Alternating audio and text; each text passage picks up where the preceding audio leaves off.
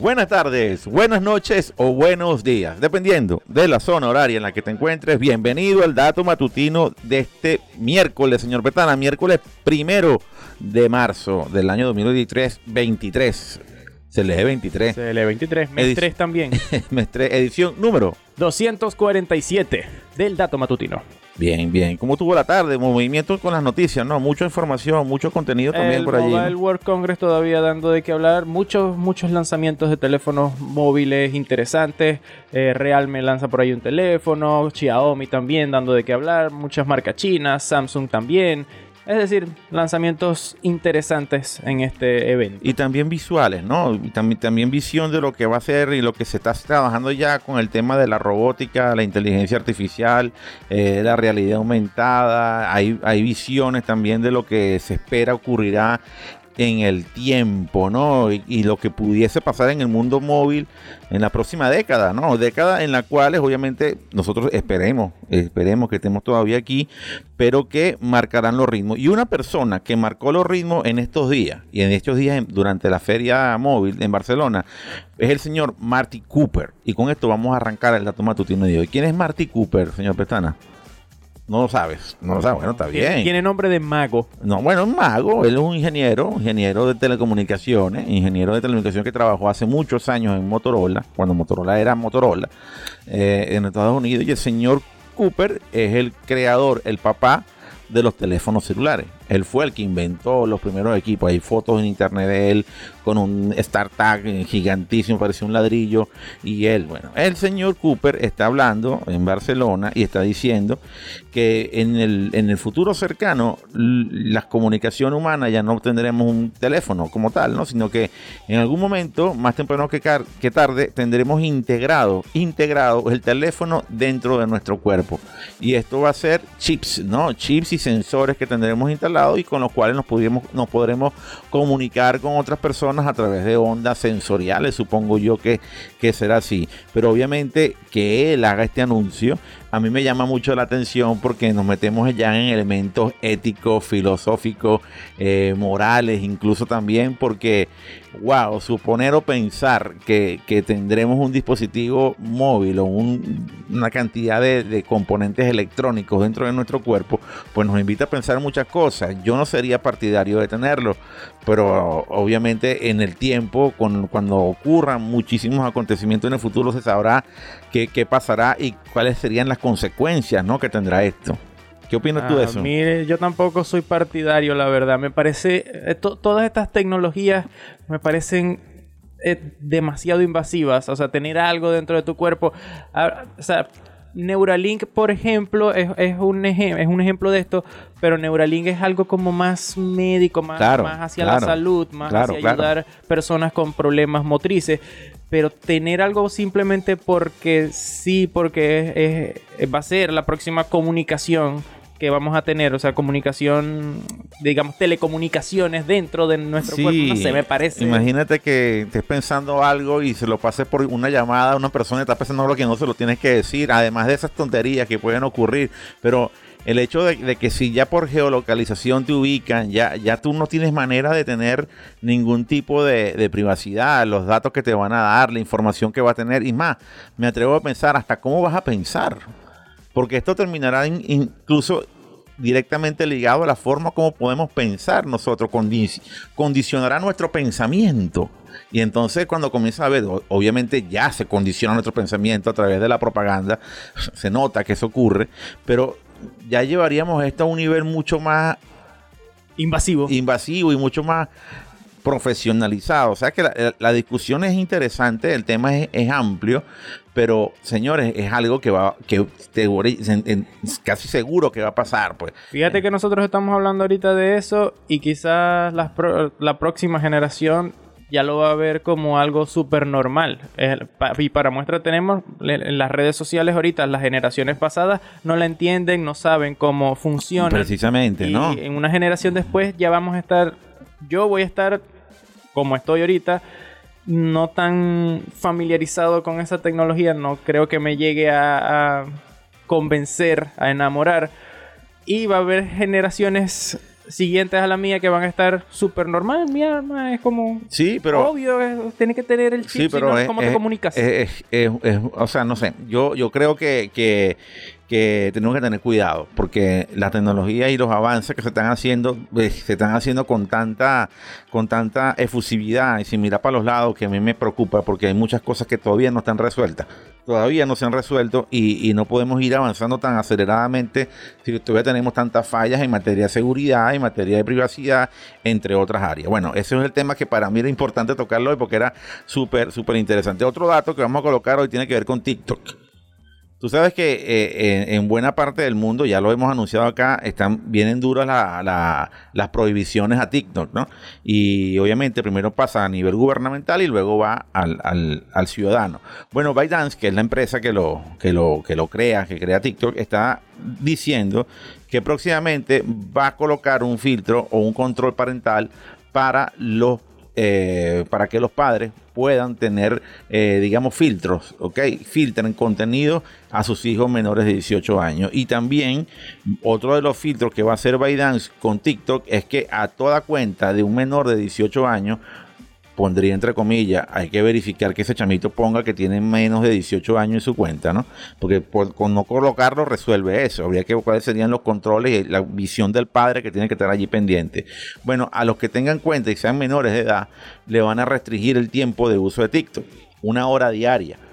¿Ok? Y este, obviamente, cuando, cuando tengan esta edad, van a, también le van a prohibir ver ciertos videos que se publican en TikTok.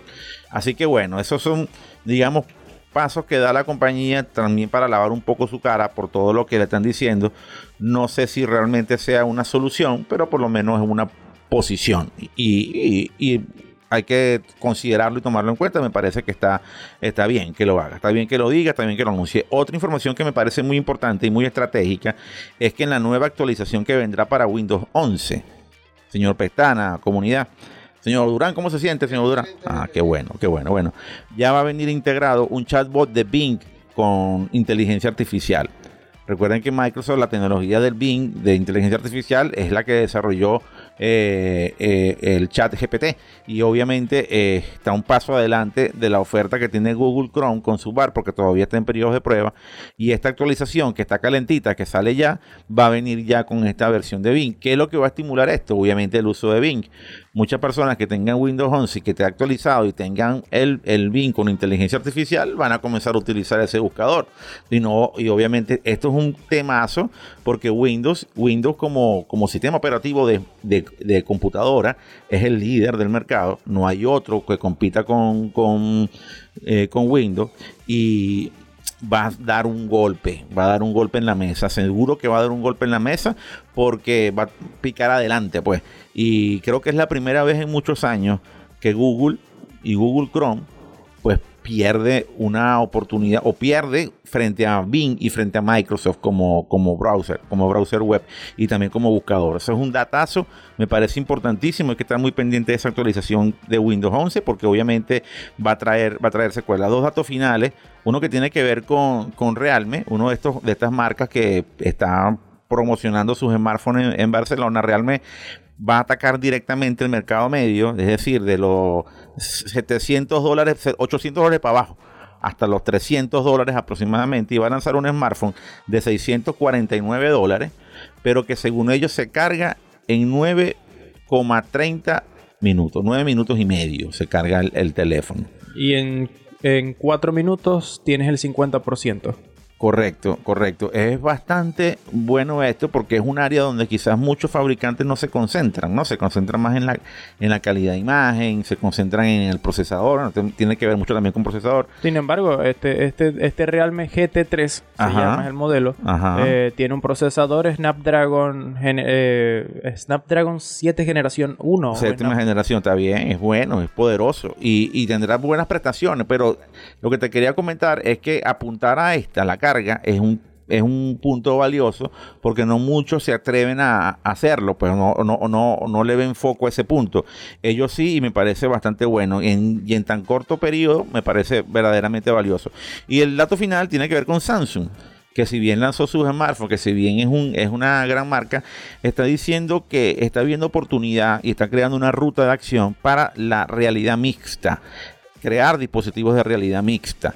¿Cuáles serían estos dispositivos de realidad mixta? Bueno, que le permitan al usuario poder compartir entre el mundo digital y el mundo y el mundo real. Pues es decir tener eh, realidad aumentada no tanto realidad virtual. Hay una cantidad de elementos que quieren desarrollar allí. Hay oportunidades de negocio en el área de la, de la publicidad del marketing y obviamente ellos van a, van a planificar su, su hoja de ruta en esta materia. Creo que es valioso en la realidad aumentada, hay un potencial enorme para la publicidad, hay un potencial gigantísimo. ¿Tuviste la película eh, la de Tom Cruise, más o menos tiene como 20 años. Mm, eh, no, soy tan fan de Tom Cruise, no he visto casi eh, películas de Tom Cruise. Misión Imposible y no todas. Bueno, hay una película que es Minority Report, no sé de qué año es. Señor Durán, ¿se tiene el año de esa película? Del año 2002. Bueno, que tiene 21 años ya. Esa, esa película se ve muy claramente cómo puede ser un futuro con la realidad aumentada y la realidad mixta y los dispositivos interno o en lente incrustados en nuestro cuerpo.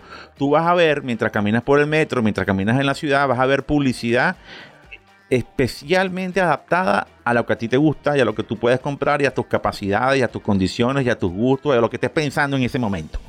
Es impresionante, ¿no? Y esto va a pasar, porque de hecho nos están preparando para eso. Entonces Samsung está trabajando en esto, ve negocio, siento que obviamente hay un negocio allí, y esto es una de las hojas de ruta que tiene la compañía, estimo yo, para, ya para cuando ya los Galaxy ya no sean tan indispensables, ya no necesitemos tanto teléfono y estemos buscando otras formas de comunicarnos. Bueno, por aquí este dato matutino de hoy, señor Pestana, señor Durán, comunidad que nos ve por Telecolor acá en el estado Zulia y también obviamente la gente que nos escucha por Spotify. Yo estoy, pensando en que ya las redes sociales ya nos leen la mente, literalmente. Porque a veces yo estoy pensando en cualquier cosa, pensando, no lo digo, no lo escribo, no nada, y Instagram me muestra una publicidad de lo que yo estoy pensando. Estoy eh, eh, yo estoy convencido de que eso está pasando ya. O sea, no entiendo cómo, pero ahí está.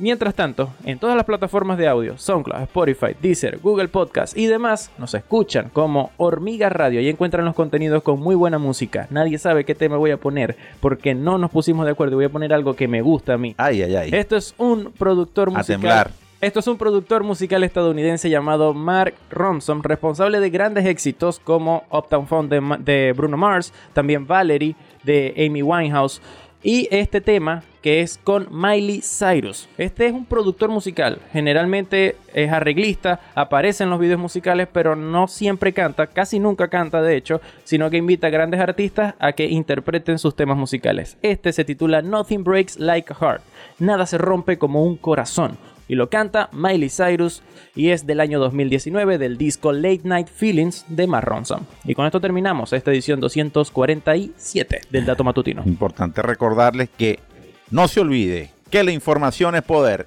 ¿Y qué es lo que nosotros queremos, señor Durán? Que ustedes tengan el poder. Ah.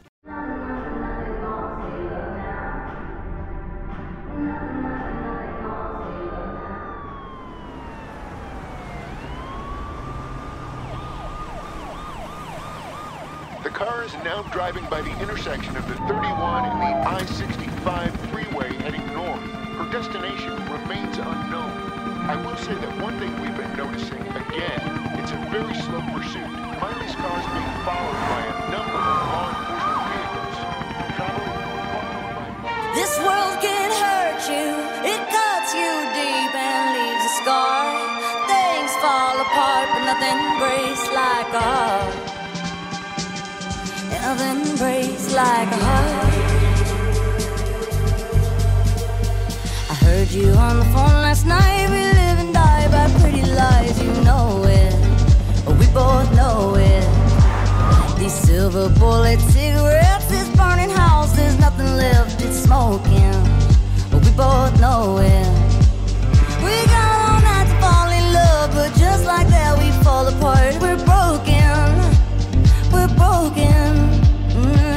Nothing, nothing, nothing gonna save us now. With this broken silence by thunder crashing in the dark,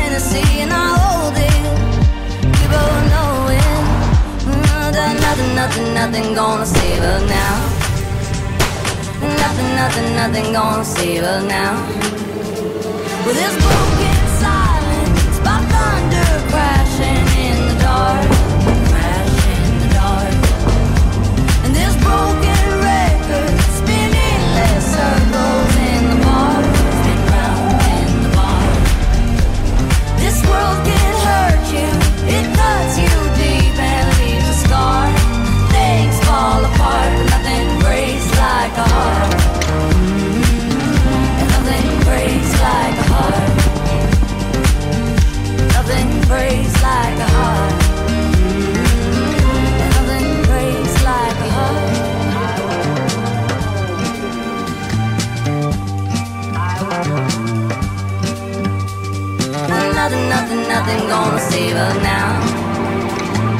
Nothing, nothing, nothing gonna save her now. situation. With this broken